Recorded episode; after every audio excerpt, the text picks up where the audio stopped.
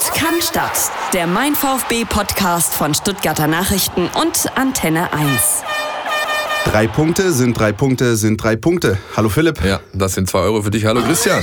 Nee, schnellster Einstieg ever. Ja. Nehme ich gerne auf. Wir haben ein äh, erfolgreiches Wochenende für den VfB Stuttgart hinter uns. Ob es jetzt schön war, darüber streiten sich die Geister. Wie hast du denn äh, das vergangene Wochenende mit den Roten erlebt? Schön war es nicht. Also wenn man das Spiel betrachtet an sich. Das war aber auch gar nicht nötig, finde ich. Denn ähm, man hat einen spielerisch ganz klar überlegenen Gegner quasi auf seine Ebene runtergezogen und äh, hat früh geführt, sehr gute erste 20 Minuten gespielt. Mhm. Dann ähm, wurde das ein bisschen weniger, was das äh, offensive Pressen angeht, was auch das Spielerische angeht. Und am Schluss war es dann einfach Kampf. Und Gladbach ist eine Mannschaft, in der Kreisliga würde man sagen, Schönwetterkicker. Ja? ja. Und wenn du den so ein bisschen auf den Nerv gehst, wenn du, wenn du ständig da bist, wenn du sie spüren lässt, Junge, hier, hier bin ich und du kommst keinen Meter weiter. Hat der VfB sehr, sehr gut gemacht am Anfang, ja, hat sie der, an der Mittellinie in Empfang genommen. Da gab es schöne Szenen, äh, einmal äh, Santi Ascathiba, der irgendwie an der Auslinie einen mal schön mit der Grätsche abräumt, ja, den Ball noch wegwirft und oder Baumgartel, der von hinten einfach einsteigt. Klar, in die Ferse ist ein Foul, ist auch gepfiffen worden, aber das sind genau diese Szenen, die so Jungs wie Azar und Stindl überhaupt nicht gefallen. Ja. Und dann hören die auf, äh, vielleicht die allerletzten Prozente zu bringen und verlieren so ein bisschen den Spaß am Fußball. Der VfB hat ihnen diesen Spaß genommen, den Gladbachern, und das hat letztlich zum Erfolg geführt. Ich war vor Ort, habe äh, das Spiel getickert und ich kann dir sagen, gefühlt fand ich die ersten 15, 20 Minuten bockstark. Also da war richtig auch Kombinationsfußball erkennbar. Du hast gesehen, ähm, die Jungs wissen, was sie zu tun haben, yeah. wenn sie den Ball haben. Das ging ähm, tatsächlich wie an der Schnur äh, nach vorne und ähm, ich war ein bisschen überrascht und die Kollegen, die neben mir saßen, noch, haben uns ein bisschen angeschaut, auch nach der frühen Führung und gesagt, was ist denn hier los? Da ist Struktur erkennbar. Die ist dann aber ein bisschen abgeflacht. Ja, das Tor war das beste Zeugnis ja dafür, für ja. diese Zielstrebigkeit. Die habe ich lange nicht mehr gesehen beim VfB Stuttgart, wie stark. Da war die Balleroberung da von Insua.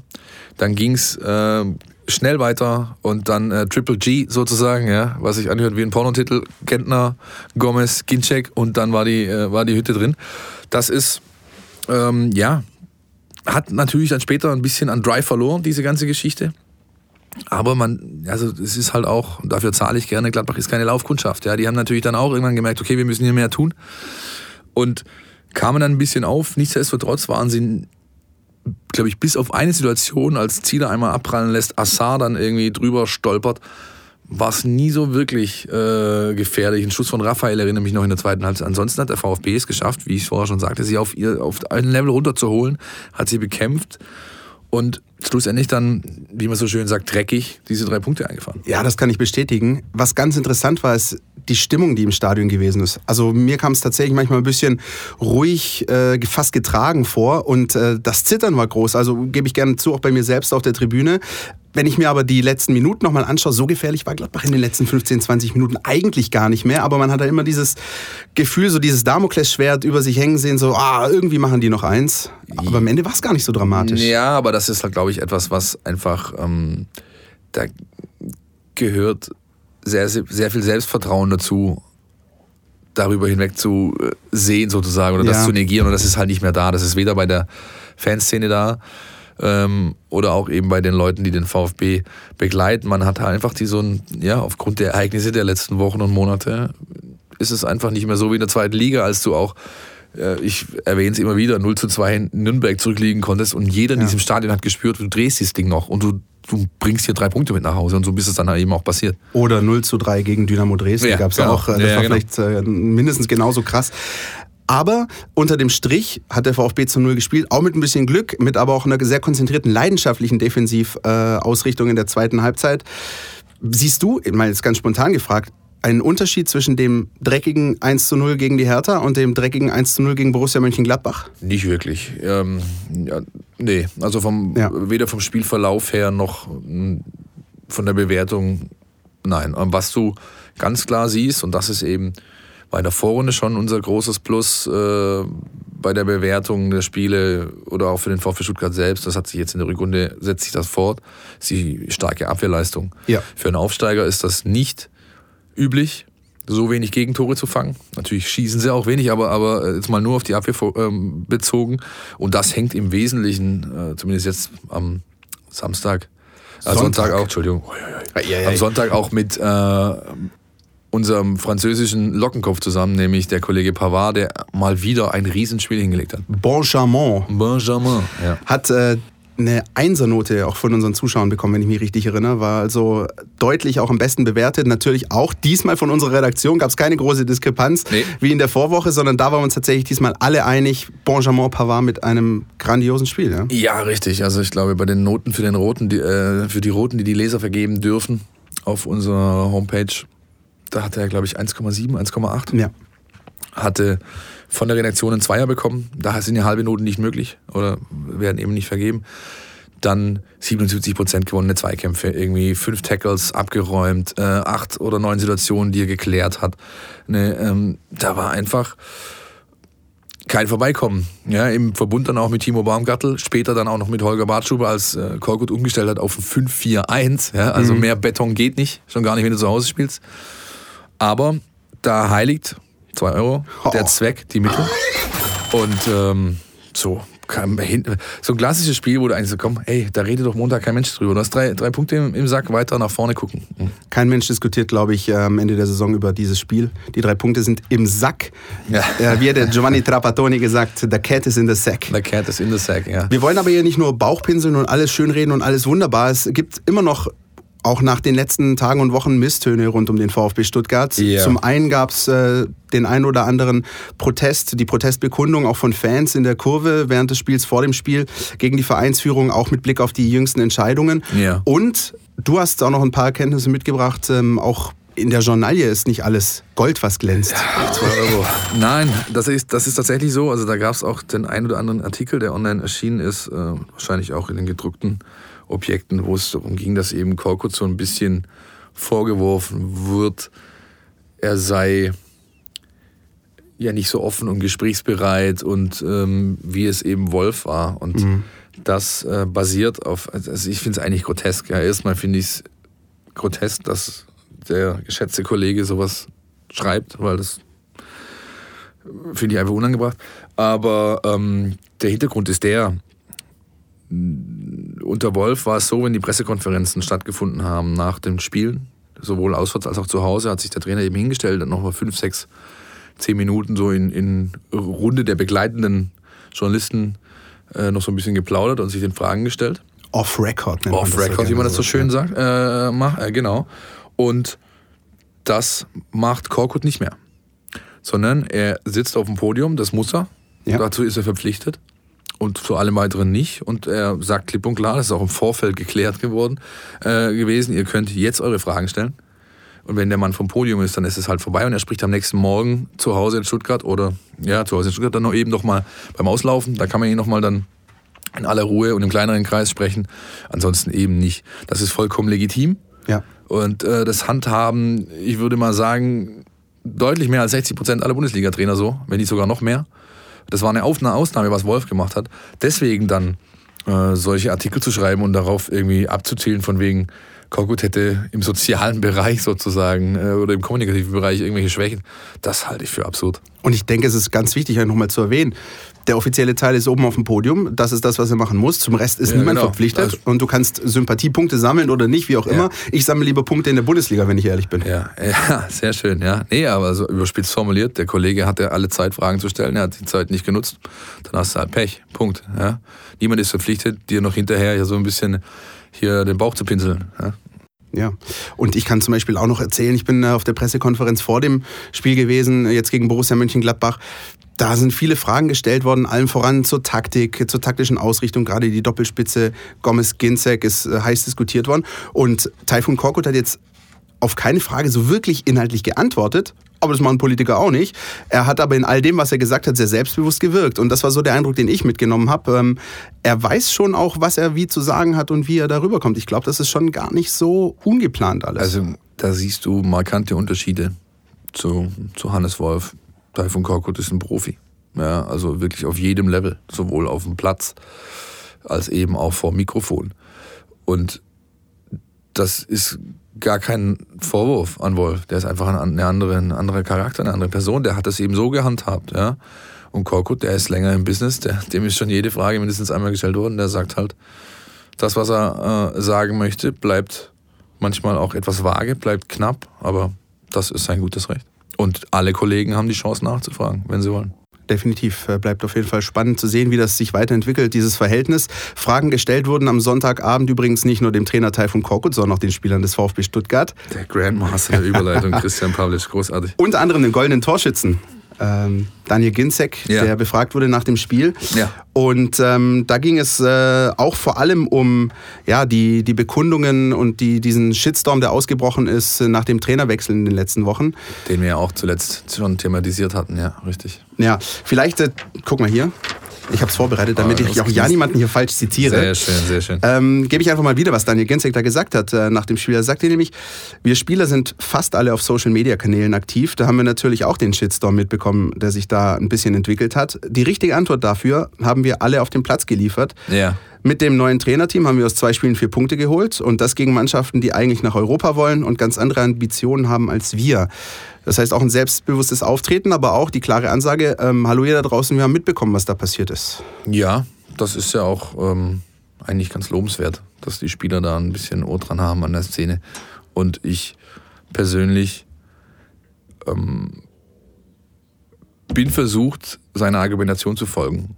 Denn was sich da abgespielt hat rund um den Wechsel Wolf, Korkut, als auch dieses ewig meines, in meinen Augen teilweise einfach müßige äh, mit der Lupe nach Kritik suchen bei Reschke und der Dietrich, der einfach im, im Kreuzfeuer steht, seit er eigentlich im Endeffekt die Präsidentenposition hat.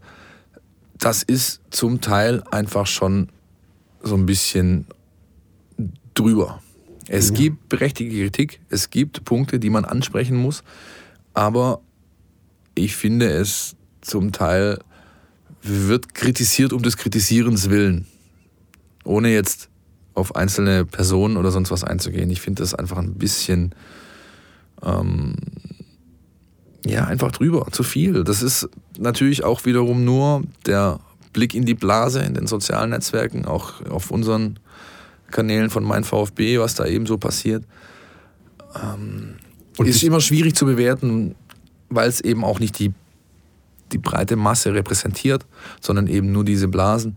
Nichtsdestotrotz, ähm, da ist schon einiges passiert, was nicht ganz in Ordnung war. Ob man es jetzt Shitstorm nennen muss, wie Ginczek es getan hat, auch das kann man diskutieren, meiner Ansicht nach. Und im Stadion am vergangenen Sonntag war es auch so, es gab die Protestbekundungen, aber die gingen tatsächlich tiefer, die gingen auch gegen ganz andere ja. Organe innerhalb des Vereins und ja. das hat sich auf keinen Fall gegen den Trainer gerichtet.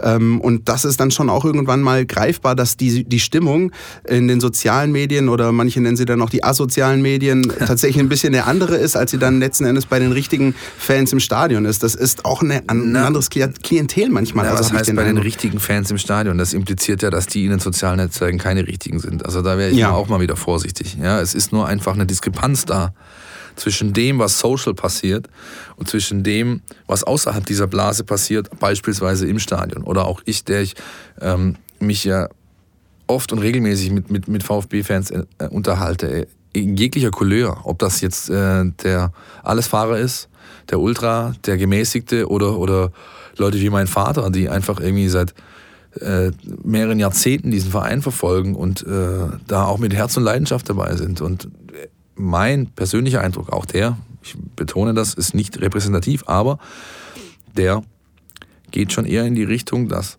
das, was da an, an Gegenwind kommt, nicht die Masse repräsentiert. Ja.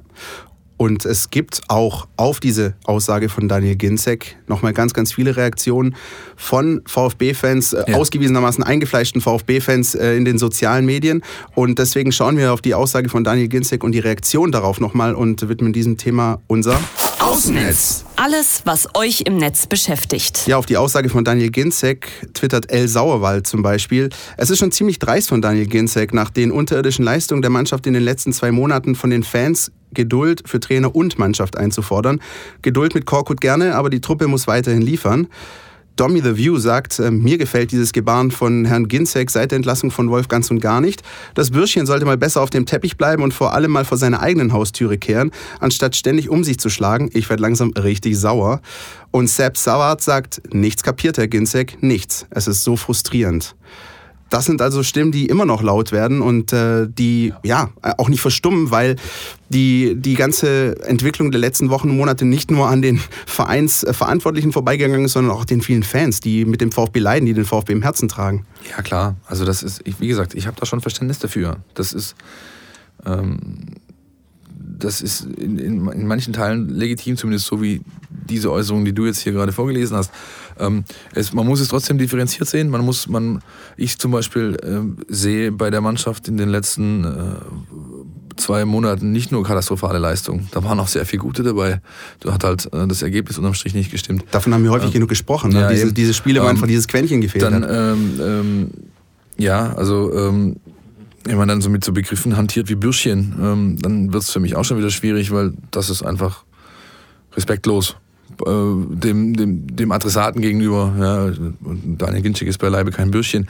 Aber wie gesagt, es ist ein ganz, ganz, ganz, ganz schwieriges, äh, ähm, eine Gemengelage, die da gerade existiert. Und ich finde, das wenn, Wichtigste warte, ganz kurz, ich ja, möchte bitte. den Gedanken noch zu Ende führen. Wenn du, wenn du, ähm, auch das haben wir, glaube ich, vor zwei oder drei Wochen schon mal gehabt, ähm, wenn man irgendwie versuchen äh, möchte, dass irgendwie eine Art von Strich zu ziehen, dann ist es für mich immer noch der Verein, Mannschaft und Anhängerschaft müssen einen Weg finden, dass sie nicht weiter separiert werden, dass kein, dass kein Keil, dass keine Trennung, dass, dass, dass man sie nicht, sich gegenseitig nicht verliert. Ähm, nichtsdestotrotz muss Kritik, die berechtigt ist, geäußert werden. Also das, auch diese zwei Ebenen sind wichtig. Aber im Abstiegskampf oder dem Kampf um den Klassenerhalt, um den sich der VfB Stuttgart befindet, ist es ganz, ganz wichtig, dass man möglichst, eine möglichst starke Einheit bildet. Ja, das wäre auch das gewesen, was ich jetzt übrigens gerade sagen ja. wollte. Und der andere Aspekt noch, dass es, das gilt nicht nur im Fußball übrigens, dass es eben nicht nur Schwarz und Weiß gibt. Das ist jetzt Klar, natürlich ein bisschen natürlich. Philosophie, aber es gibt ja. überall Graustufen und es gibt Dinge, die zu kritisieren sind, es gibt Dinge, die auch vor allem berechtigt zu kritisieren sind. Aber der, der, ja, die Hauptfrage ist natürlich, was ist das Ziel? Ist es zielführend und ähm, inwieweit kann ich mit dieser Kritik möglicherweise sogar diesen besagten Keil irgendwie wieder reintreiben, sondern vielleicht ist es dann wichtig, gemeinsam an einem Strang zu ziehen und die Kritik bleibt aber natürlich sichtbar und soll auch muss auch sichtbar bleiben. Auch da ähm, setze ich ganz deutlich auf die Mitgliederversammlung, die angekündigt ist jetzt schon für den Juni.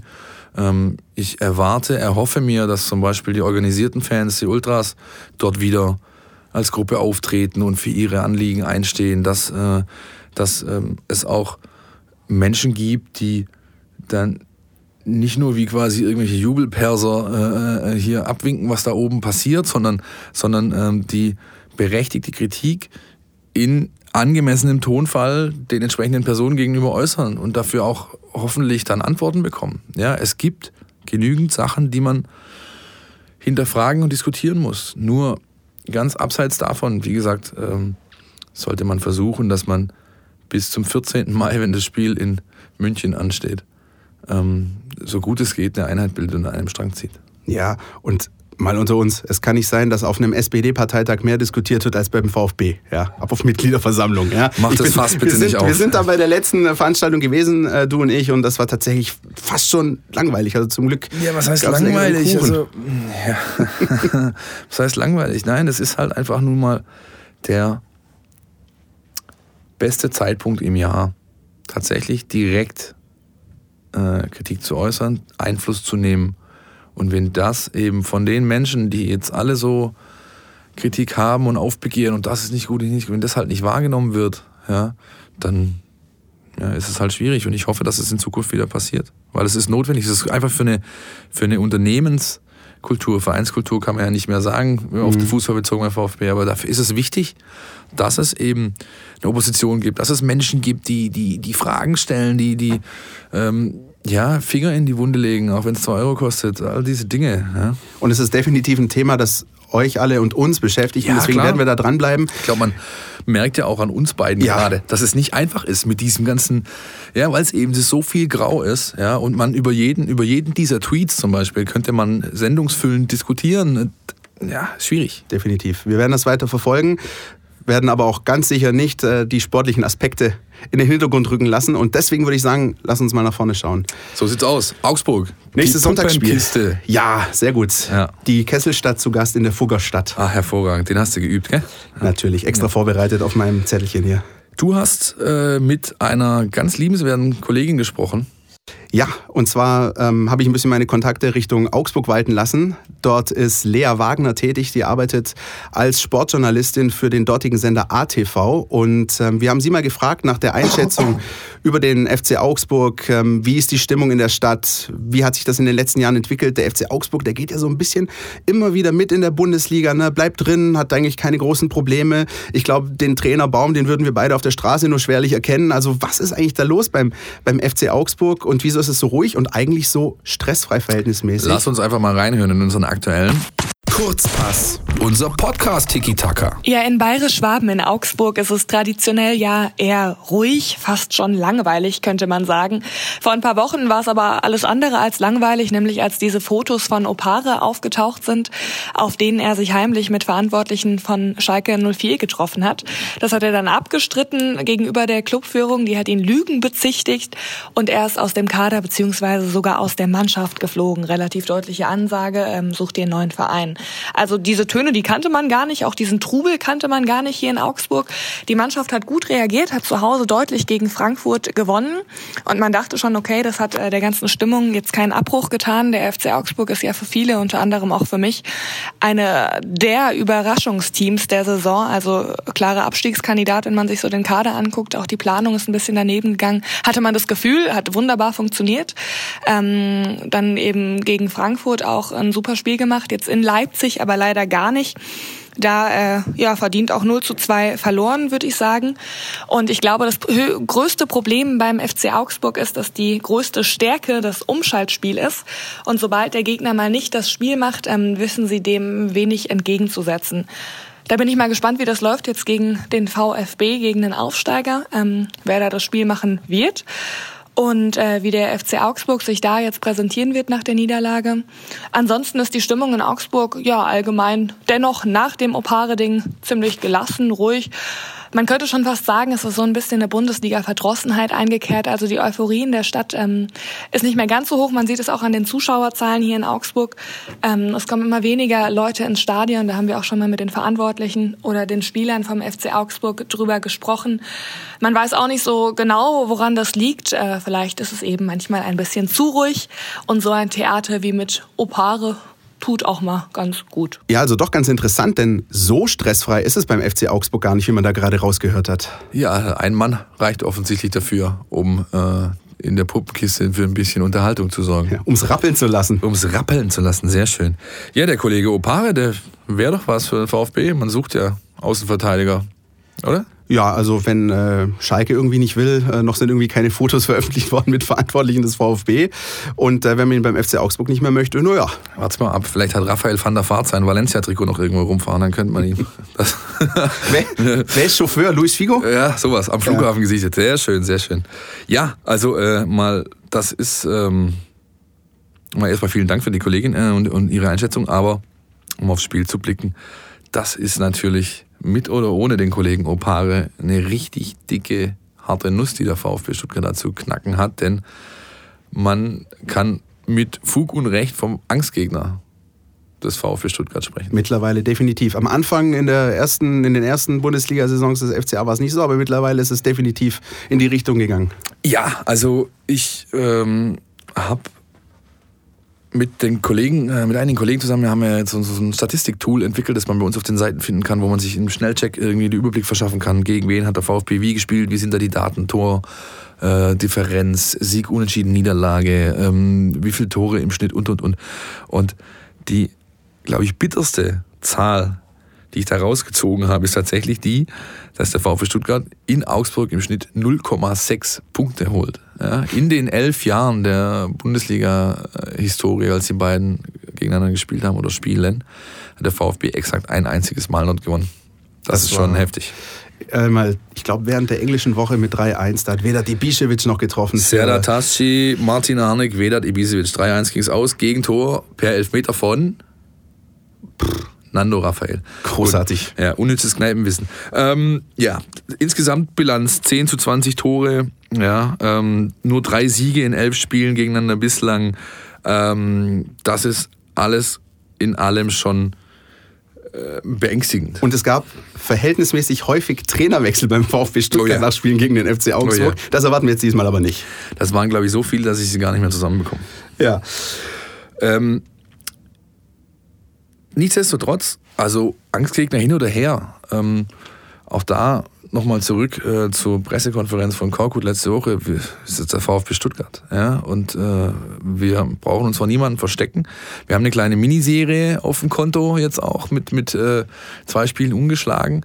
Und das wäre an der Zeit, dass man die mal ausbaut. Ja, zumal jetzt der Abstand wieder ein bisschen da ist. Also wir sind jetzt tabellarisch so wie es auch schon mal vor ein paar Wochen auch noch im Herbst war, da kann der VfB weiter einen Schritt machen. Und der FC Augsburg ist unangenehm, das wissen wir alle, aber auch nicht unschlagbar. Und ich denke, was mitzunehmen ist auf jeden Fall. Also nochmal ich möchte nochmal auf dieses Ungeschlagen raus. Also äh, wenn man selber mal Fußball gespielt hat, dann weiß man ganz genau, dass wenn man aus einer aus einer schlechten Phase kommt und bleibt dann mal zwei, drei, vier, vielleicht fünf Spiele ungeschlagen, dann müssen ja nicht nur die, dann müssen ja ständig die, die Siege hier, aber einfach mal ungeschlagen bleiben. Das macht ganz viel mit dir als Mannschaft. Ja. Da trittst du anders auf, du hast ein anderes Selbstvertrauen, da geht es in der Kabine anders zu, ja, da gehst du einfach ganz, ganz anders auf den Platz. Und ich glaube, das wäre jetzt auch im Angesicht der Spiele, die jetzt warten oder der Gegner, die jetzt kommen. Ja, man hat jetzt Augsburg, Frankfurt, dann äh, kommt, ähm, na, oh, Augsburg, Frankfurt. Äh, nee, da geht's da nicht irgendwie schon langsam nach Köln, Köln, oder so? Ja, genau. Ja, ne? Augsburg, Frankfurt, Köln. Ähm, dann hast du, äh, glaube ich, Länderspielpause. Dann ist, äh, hast du noch äh, zwei Heimspiele hintereinander gegen Hannover und Bremen zum Beispiel. All das steht noch an vor den schwierigen letzten Spielen, wie wir alle wissen. Leverkusen, Hoffenheim, Bayern hinten raus. Also, äh, wann, wenn ich jetzt, Och, ist ja, ja 1,50. Komm. ähm, Aber ich möchte das. Äh, willst, du, willst du eine Serie hinlegen? Ja? ja. Willst du starten? Und gerade das mit den Erfolgserlebnissen ist gut, dass du das ansprichst. Da hatte ich ein ganz besonderes äh, Erlebnis bei Schlusspfiff gegen Borussia Mönchengladbach, um ganz kurz darauf nochmal zu sprechen zu kommen. Zum einen ein, ein, unfassbarer Jubelschrei im ganzen Stadion. Das war wirklich, äh, das war das Spiel über, die Schlussphase über war es eher ruhig. Aber in dem Moment des Schlusspfiffs, da sind 50.000 Steine von Herzen gefallen bei den Menschen. Das hast du wirklich gemerkt. Ja. Und einer ganz besonders, Mario Gomez, ein Spieler, der in seiner Karriere schon so gut wie alles erlebt hat, der ist im Moment des Schlusspfiffs rumgerannt, völlig ziellos, wie ein kleines Kind auf dem Volksfest, als gäbe es Zuckerwatte umsonst und hat sich gefreut wie sonst was. Und genau dieses Gefühl, ich glaube, das ist das, was du gemeint hast. Und wenn man das mitnimmt, diese Erfolgserlebnisse, nach Augsburg fährt und sagt, hallo, ja. wir sind hier, wir haben jetzt zwei Spiele mal nicht verloren, wir wissen, wie es ist zu gewinnen und wir nehmen auch hier was mit. Das wäre unglaublich wertvoll, ganz ehrlich. Also einfach auch, man, man hat das ganz gut an Freiburg gesehen in den letzten Wochen und Monaten. Die sind mal kurz neun Spiele ungeschlagen geblieben ja, ja. und haben jetzt, ich, Luxus ist vielleicht das falsche Wort, aber haben einfach jetzt auch das, das äh, Vertrauen A in, ihre, in ihren Stil, in ihre Arbeit, die sie tagtäglich tun, in, aber B auch einfach die Gewissheit, okay, ich kann mir halt mal einen Ausrutscher leisten, ohne dass ich sofort wieder den, den ominösen Strich irgendwie äh, direkt vor der Nase habe. Und das bringt einer Mannschaft Sicherheit. Nicht unbedingt Selbstvertrauen, aber, aber zumindest Sicherheit, ein gewisses Grundvertrauen in das, was, äh, was sie tun, was sie getan haben, an ihre eigene Arbeit. Und das könnte unglaublich wertvoll sein für den Schlussspurt, der uns im äh, Mitte April, Ende April, Anfang Mai erwartet. So Anfang Mai steige ich dann, glaube ich, aber trotzdem aus vor dem Spiel bei den Bayern. Das ist dann so. Also bis dahin sollte man dann schon einigermaßen durch sein. Ich glaube, das hatte ich auch schon vor ein paar Ausgaben mal gesagt, dass der VfB einfach gucken muss, weil er ähm, in der Rückrunde halt nur 16 Spiele hat. Ja? Weil das letzte Spiel in Bayern mit äh, schon Mitte März an Weißbiergläsern montierten GoPros, das lassen die sich nicht nehmen. Da machen die ein Riesenfest, ein, ein Fässchen auf. Und also mit den drei Punkten brauchst du mit Sicherheit nicht rechnen. Ne? Das glaube ich auch nicht. Ja. Auf der anderen Seite, ähm, wir wollen jetzt nicht zu weit nach vorne schauen, aber es gibt auch noch machbare Heimspiele. Also vielleicht beendet der VfB die Saison möglicherweise sogar mit einer sehr, sehr guten Heimstatistik. Da hast du noch direkte Duelle, wo du viel gut Dritter machen sind kannst. sie gerade. Ja. Dritter sind sie gerade. Du hast ne? noch Bremen, Hannover, den HSV. Das sind alle Spiele, wo du auswärts gepatzt hast und Ja. wo du sicher noch was gut zu machen hast. Absolut. Wollen wir mal kurz einen Saisonspende Zwischenstand durchgeben? weißt du da was? Ja, du willst immer nur über das Geld reden. Ja, Nein, alles gut. Aber in dem Fall ist es ja gutes Geld. Also welches das Richtig. tatsächlich sinnvoll eingesetzt wird. Wir spenden, äh, wie wir es schon in der Vorrunde getan haben, an die Aktion Weihnachten der Stuttgarter Nachrichten und haben in den paar Folgen seit Neujahr stabile 43 Euro vor der Sendung zusammengequasselt und haben heute auch, glaube ich, schon wieder ein paar mehr auf der Uhr. Äh, läuft folgendermaßen ab, jede Phrase von uns kostet äh, denjenigen 2 Euro.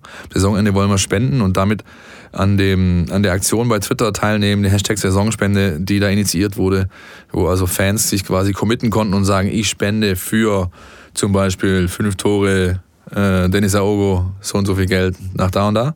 Da machen wir eben auch mit. Und ja, was, wie oft hat es heute geklingelt? Was meinst du? Ich weiß nicht, ich weiß auf jeden Fall, dass es die 1,50, die hole ich mir gleich persönlich bei dir. Fünfmal hat der Alex gerade draußen, unser Producer, äh, gewunken. Also sind 10 Euro dazugekommen, dann stehen wir jetzt bei aufgerundet 55 Euro. Das ist doch mal nicht schlecht.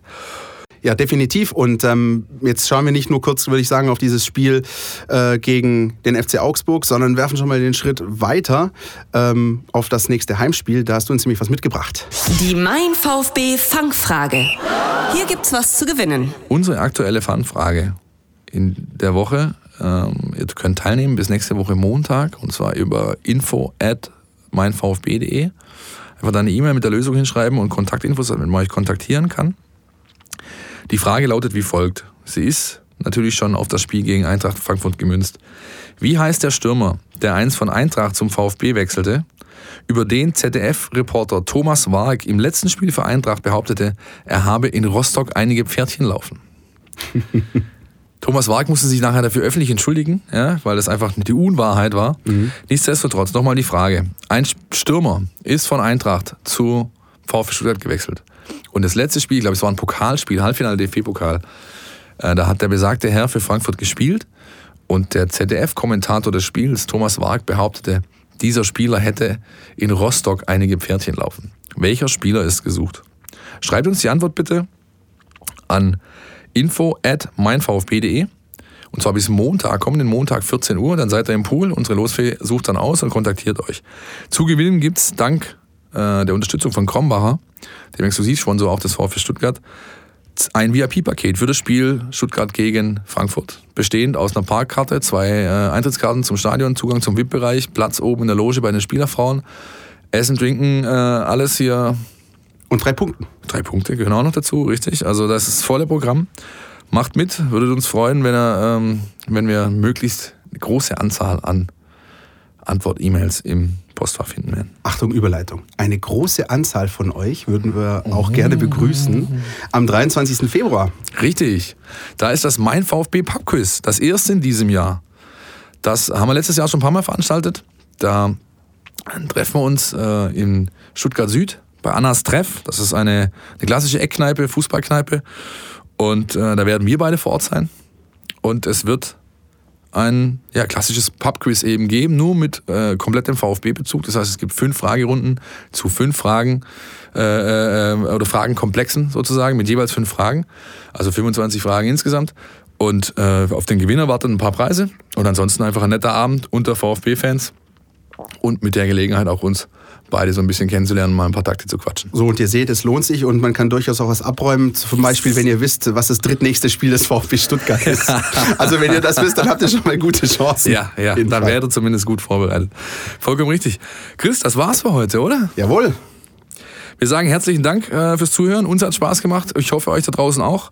Wie immer, kontaktiert uns, wenn ihr Fragen habt, wenn ihr Anregungen habt. Äh, mein VfB auf Facebook, auf Twitter. Ihr könnt ähm, bei Spotify Kommentare hinterlassen. Ihr könnt auf Soundcloud Kommentare hinterlassen und auch gern ein Like und sonst was. Einfach meldet euch bei uns und äh, lasst uns wissen, was ihr von der ganzen Nummer hier haltet. So sieht's aus. Und ich gucke jetzt weiter rodeln. Der Olympiabeauftragte Christian Wald. Hervorragend. Ich sag Tschüss bis nächste Woche. Macht's gut, auf Wiedersehen. Podcast, der Mein VfB Podcast von Stuttgarter Nachrichten und Antenne 1.